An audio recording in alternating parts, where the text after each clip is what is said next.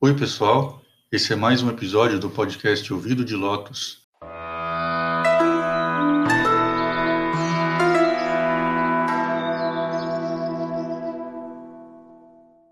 E esse é o nosso encontro semanal para conversar sobre budismo e espiritualidade. Eu sou um monge budista, meu nome é Marcelo, mas o meu nome de monge, o meu nome dármico, ele é Shakya Pundarika Karna. Eu já falei desse nome várias vezes em vários episódios mas Pundarika Karna significa ouvido de lótus. Pundarika, inclusive, é uma, é uma palavra em sânscrito que se refere mais especificamente ao lótus branco.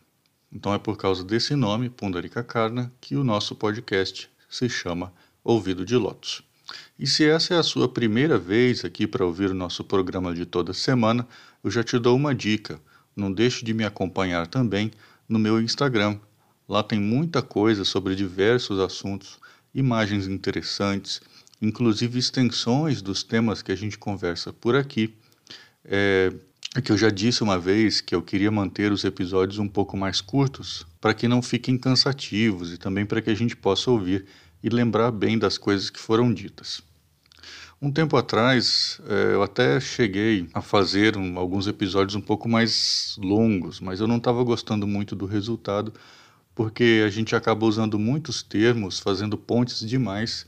Isso deixava mais difícil de acompanhar o raciocínio da nossa conversa ou do nosso assunto. Então eu prefiro deixar os episódios um pouco mais focados, um pouco mais centrados. E se precisar de alguma coisa a mais, a gente tem lá o Instagram, que também chama Ouvido de Lotus. Se você me procurar lá, vai encontrar. E eu uso esse Instagram para fazer algum adendo, um comentário, para postar alguma passagem, alguma ilustração, fotografia, enfim. Qualquer coisa que complemente ou acrescente algo que precisava de um destaque, ou às vezes coisas que eu simplesmente esqueci de falar ou de citar aqui no podcast. Então não deixa de me seguir lá também no Instagram, porque lá tem muita coisa legal. É só você procurar por Ouvido de Lotus, tudo junto, e você também me encontra lá. Ah, e me perguntaram esses dias sobre outras redes sociais e eu até tenho um Facebook, mas na, verdade eu quase não entro nele. Eu atualizo o Instagram porque eu acho mais fácil, é mais prático e me parece mais objetivo também. Eu tenho a impressão de que é uma coisa que as pessoas estão usando mais. Embora essa coisa de rede social eu, eu esteja sempre meio atrasado, né? Mas enfim. Bom, mas vamos para o nosso tema de hoje. Primeiro de tudo, eu quero deixar bem claro que o meu objetivo com esse tema não é polemizar, não é ofender pessoas individualmente. Então eu quero reforçar uma coisa que eu acho que eu disse já no primeiro episódio. É, ninguém é obrigado a concordar comigo. Eu não tenho aqui nesse podcast a intenção de converter ninguém. Eu não quero ser mestre de ninguém. Esse podcast não tem o objetivo de cooptar fiéis, de arrumar discípulos ou o que quer que seja, nem para o templo que eu cuido e nem para nenhum outro. Isso precisa estar muito claro, isso precisa estar muito bem entendido. Então, eu não estou te convidando para fazer parte de nenhuma seita, de nenhuma religião e muito menos te incentivando para que você saia da sua. No nosso país, todos nós somos livres para seguir a religião que a gente quiser, ou até mesmo nenhuma, e assim, da mesma maneira que você tem o direito de discordar de mim, eu também tenho o direito de ter a minha própria opinião. Todos nós temos esse direito. Então, se eu exponho aqui determinados argumentos, certos dados, certas informações, e você não concorda com eles, por qualquer razão que seja, por mim está tudo bem. Dessa maneira, se para mim está tudo bem, eu espero também o mesmo de você, amigo nosso aqui que nos acompanha. Eu espero a mesma coisa, que a gente possa ter essa, essa decência, essa civilidade, essa maturidade de entender que eu estou aqui falando de ideias, estou expondo alguns dados, só isso, nada mais. Você não precisa concordar, você não precisa aplaudir nada que alguém diz ou faz, mas todos nós somos obrigados a respeitar aquele indivíduo que está ali. Você pode discordar completamente da, das palavras de alguém, da maneira como alguém conduz a própria vida dela, mas você pode perfeitamente ter compaixão, consideração por qualquer pessoa que, independente do que ela pensa, dependente da religião, da profissão, valores familiares, se essa pessoa é rica ou pobre, o importante é você ver ali naquela pessoa uma pessoa sincera, uma pessoa boa, honesta, equilibrada, generosa, né? Eu gostaria muito de não precisar falar de tudo isso. Eu sei que é chato às vezes eu ter que repetir essa mesma ladainha de vez em quando, mas infelizmente é necessário. Mas enfim, hoje a gente vai falar de duas práticas budistas. Hoje a gente vai começar a falar de duas práticas budistas bastante populares já faz alguns séculos. A gente vai falar sobre o que, que elas são, como que elas surgiram, o que, que significam e no final desse nosso programa de hoje você já vai entender bastante sobre o contexto onde elas se inserem. Vamos começar então definindo alguns termos. Nesse episódio, eu estou falando de duas frases específicas e bastante populares.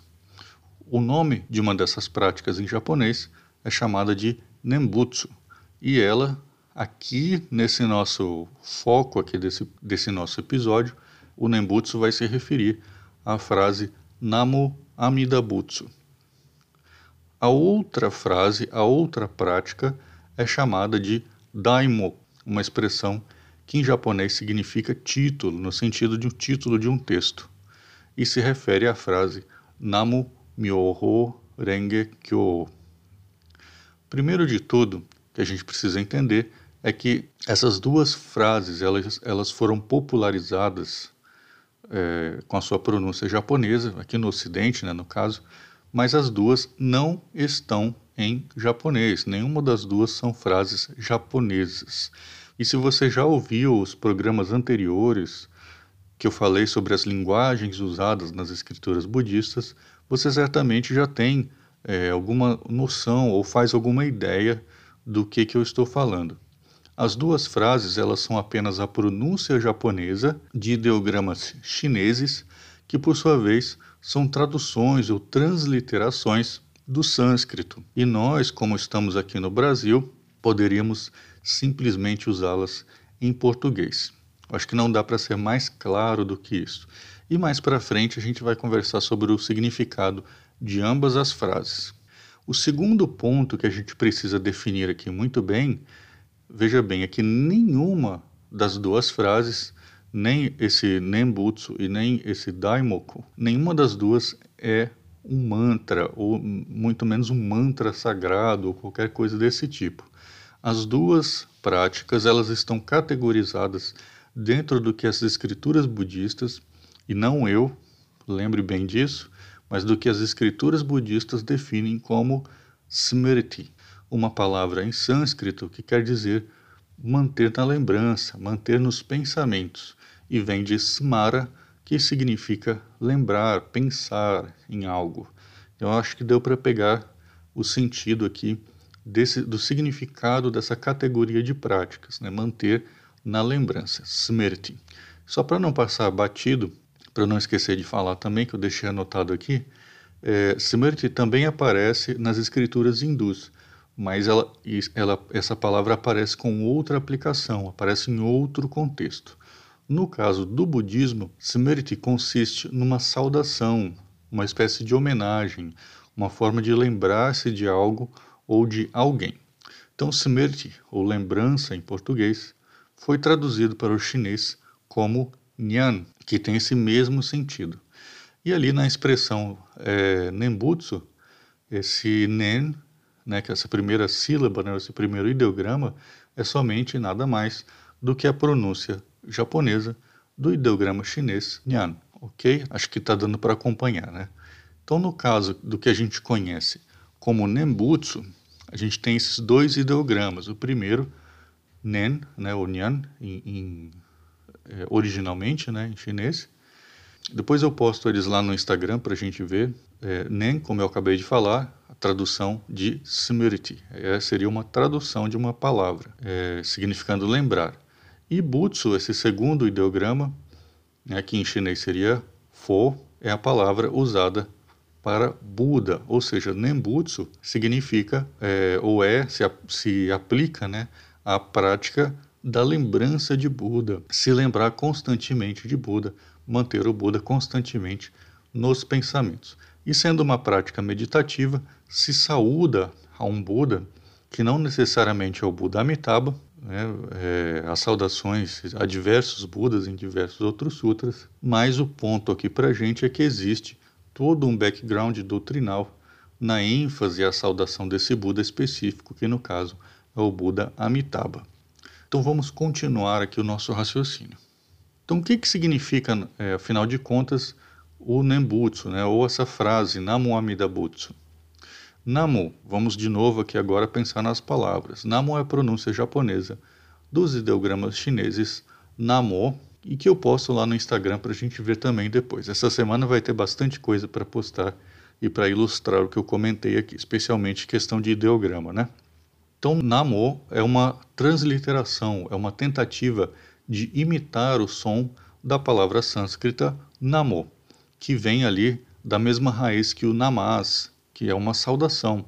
Sendo um pouco é, direto, um pouco objetivo, é como se fosse um cumprimento, um, uma saudação a uma pessoa importante, aqui nesse caso. Amida é, outra vez, a pronúncia japonesa de ideogramas chineses, ou seja, se refere a Amito, que são também, que esses ideogramas também correspondem a uma transliteração, imitando o sânscrito Amita, que aqui especificamente né, nesse contexto, é uma referência ao nome de Amitabha, que significa luz infinita. O último ideograma, como eu já comentei ali, ali em cima, o último ideograma, que em japonês se lê Butsu, é a leitura do chinês Fo, que é usado para se referir à palavra Buda.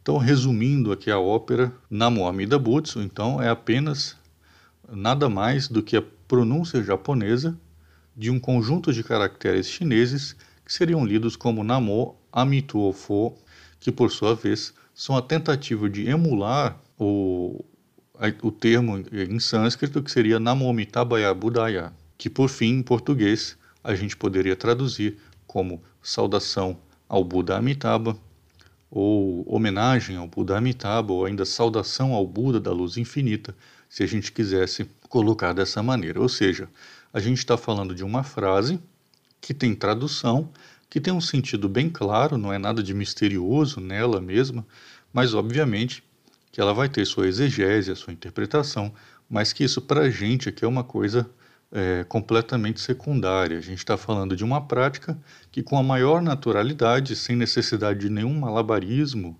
deveria simplesmente estar em português e não sendo recitada com uma pronúncia japonesa de ideogramas chineses de uma frase em sânscrito que em si mesmo não tem nada de complexo ou que dificulte a sua tradução. E essa prática de smriti, como se refere à lembrança de um Buda, é chamada nas escrituras budistas de Buda no Smriti, como eu comentei acima, a lembrança de Buda ou manter o Buda nos pensamentos. E é essa, essa prática ela já tinha uma participação bastante é, expressiva entre todas as escolas chinesas sobre escolas aqui, não deixe de ouvir o episódio sobre budismo e sectarismo, onde eu falo sobre a ideia de escolas na China, de, elas nunca é, teriam tido esse espírito sectário ou institucional, mas como eu dizia, essa prática da lembrança de Buda, ela estava presente em todas as escolas. E dentro da exegese Tiantai, ela entra como uma parte de muitas outras práticas. E essa mesma concepção ela foi transmitida para o Japão com o monge é, quando ele foi para a China para estudar no final do século VIII, ou seja, até então essa prática ela não tinha nenhum caráter sectarista, ela não tinha nenhum caráter exclusivista. É só no século XII, ou seja, um bom tempo depois, que um monge chamado Honen, no Japão, influenciado por algumas interpretações milenaristas das escrituras budistas, nessa época é, eles estavam tentando calcular. Quem já, quem já ouviu nosso programa aqui sobre a era final, sobre a, a era da, da decadência do Dharma, ou quem já leu a minha tradução do Sutra da Total Aniquilação do Dharma, também já está um pouco mais inteirado dessa, de toda essa questão. Mas naquela época, no Japão, estava é, acontecendo uma tendência das pessoas tentarem calcular uma quantidade de anos para tentar descobrir se eles já estavam nessa era final, ou quando que ela ia chegar, ou se já tinha chegado, etc. Tinha essa preocupação um pouco mais literalista, vamos dizer assim, que deu origem a essas interpretações milenaristas né, ou messianistas das escrituras budistas. E o Ronen, é, inspirado em obras do renomado monge chinês Chantal, que viveu no século VII, e num estudo bastante influente de um outro monge japonês chamado Genshin, que nasceu no século X, Ronen se separou da Ordem Tendai, que ele pertencia na época, aliás, Ordem Tendai, que já não estava lá essas coisas, não, já se encontrava num estado bem degenerado naquela época. Então você imagina hoje, né? Mas enfim. Então Ronen, ele se separou da Ordem Tendai e fundou uma ordem chamada Jodoshu, ou a Escola da Terra Pura, dando uma ênfase exclusivista na prática da recitação dessa frase que a gente está conversando aqui hoje, é, e nessa, nessa prática da lembrança do Buda. E ele considerava essa recitação da saudação ao Buda Amitabha como a única prática capaz de salvar as pessoas, considerando assim todos os demais ensinamentos de Buda como inúteis. Ou seja, Ronen, é, Ronen ele seccionou, ele partiu, ele rompeu esse fio, vamos dizer assim, que amarram os ensinamentos de Buda. E naquele período, a ideia de Ronen, obviamente, ela não foi bem aceita, ele foi perseguido. A sua obra mais famosa, o Senchakushu Hongan Nembutsushu, é, ou mais ou menos como se fosse a escolha ou a seleção da lembrança de Buda no, no voto ancestral, se refere à, mensagem do, do, do Sutra de Amitabha, do Sutra Longo, onde ele trata dessa concepção exclusivista da prática, ele, essa obra dele eh, teve por muito tempo ela, ela teve as suas impressões, elas eram confiscadas e queimadas. Uma coisa que independente de, de você concordar ou não com uma ideia, de que a gente considere ou não as posições dele como sectárias, de, de, de ser seguidor delas ou não, não importa. Uma coisa dessa maneira que hoje é, seria um, algo impensável, né? É uma obra escrita ser é, censurada, recolhida e queimada, uma coisa horrível. Então Ronen ele teve ainda é, muitos seguidores e um deles é, acabou pervertendo a, a sua ideia original, vamos dizer assim, muito mais, né? Um monge chamado Shinran, também no Japão, e Shinran, resumindo aqui também bastante, sendo bastante sucinto, ele ensinava ao povo que não era necessária nenhuma exegese, nenhuma prática, nenhum esforço, não era necessário monge, nem templo, nem ensinamento, nem doutrina, que tudo isso era inútil, que nada era, era preciso, que nada era exigido, nada era necessário, a única coisa que você precisava realmente fazer era repetir essa lembrança de Buda uma única vez na sua vida, mais nada. E aí já estava a salvação, vamos dizer assim, garantida. Só que Shinran, por sua vez, ele não se considerava um mestre, ele não coordenou ninguém, ele não teve nenhum sucessor, ele não fundou nenhuma ordem, mas como o local da sua morte começou a se transformar num lugar de peregrinação, algum tempo depois, foram os descendentes de Shinran que fundaram uma seita chamada de Jodo Shinshu, ou a Escola Verdadeira da Terra Pura. E hoje ainda, essa Jodo Shinshu ela ainda está dividida em subseitas que acabam ensinando as, exatamente as mesmas coisas, mas uma não reconhece, entre aspas, a outra como legítima. Bom, esse nosso episódio de hoje, ele já está bastante comprido, então eu vou fechando por aqui a primeira parte desse nosso assunto com algumas conclusões. As práticas relacionadas com o Buda Amitabha, com a terra pura, elas são legítimas, elas são ortodoxas, por assim dizer, nesse sentido de ortodoxia como algo que está dentro das escrituras, que faz parte ali daquele contexto, é, sem nenhuma distorção. Não há nada de errado e nem de estranho nelas. O problema, como sempre, é a sectarização, é, é se pegar uma prática legítima, retirá-la do seu contexto, arrancar essa prática do todo ao qual ela pertence e transformar isso numa coisa exclusiva, ou seja, excluir todo o resto. Assim, a gente precisa sempre diferenciar quando se está falando de escolas da terra pura ou terrapurismo, como, como talvez se poderia chamar, que é algo que surge muito tardiamente e apenas no Japão, diferenciar isso das doutrinas relacionadas com a terra pura do Buda Amitabha. São coisas diferentes. A prática da lembrança de Buda não foi algo inventado no Japão. A polêmica ao redor dessa prática, ela só começa nesse período em que o budismo japonês já estava bem mal das pernas, metido com política, com poder.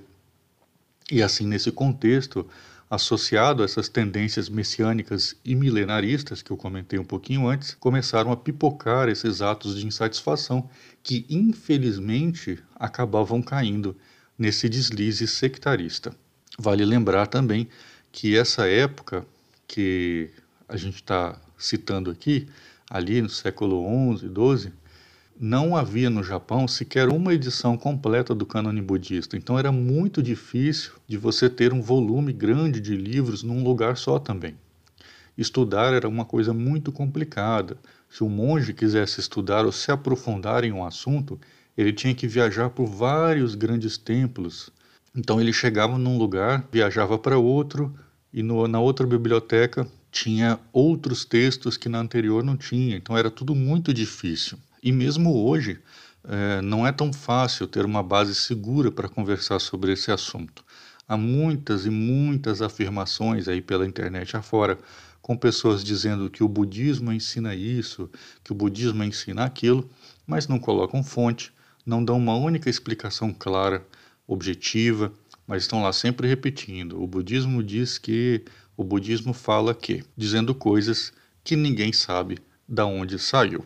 Então, nessa ideia também, lá no Instagram, no link que fica na descrição do perfil, você tem acesso a traduções que foram feitas diretamente dos textos originais dos sutras para o português. E também há um estudo da minha autoria chamado Por que os budistas são ou deveriam ser vegetarianos, um livro com mais de 300 páginas onde você vai ler trechos de quase uma centena de escrituras budistas e muitas outras citações e muitas referências bibliográficas. Eu também não posso deixar de dizer aqui que se você gostou desse episódio, se ele te acrescentou algo, e eu digo até mais, mesmo que você não concorde com os dados que eu expus aqui ou não, mas se você reconhece o trabalho necessário para uma pesquisa, para organizar, sintetizar, resumir, gravar, enfim, se você dá valor ao conhecimento, considere me ajudar com qualquer quantia, qualquer mesmo. Tem gente que inclusive já veio para mim até se desculpar, veja que, que absurdo, se desculpar por ajudar pouco. Olha que, que situação, né? Gente, não existe pouca ajuda. Qualquer ajuda é ajuda. Então, se você quiser e puder, obviamente, né, é, sem qualquer constrangimento, sem qualquer sentimento de inferioridade, você pode ajudar tanto conhecendo os meus livros, quanto também pelo Pix, que a chave é ouvidodelotos@gmail.com. E eu reforço aqui, eu repito, qualquer quantia. E eu quero agradecer muito a você que me acompanhou até aqui, teve paciência de ouvir esse, esse episódio que ficou um pouco mais longo, bem mais longo, na verdade, é, mas não tinha jeito, né? ainda dividi em duas partes porque eu sabia que não ia ter como falar de tudo hoje. Na semana que vem a gente continua com esse mesmo tema e a gente vai falar da outra prática que é chamada de Daimoku ou O Daimoku. E eu te lembro, por último, que lá no Instagram, no meio da semana, nós temos a nossa live, onde podemos interagir um pouco e conversar um pouco mais. E reforço o convite de que se você ainda não me segue lá pelo Instagram, é só procurar por Ouvido de Lotus tudo junto que você me encontra por lá, porque a nossa conversa ela termina aqui no podcast, mas lá no Instagram ela continua durante a semana inteira. Então, um grande abraço para você, uma ótima semana e a gente se encontra aqui no podcast no próximo programa. Tchau!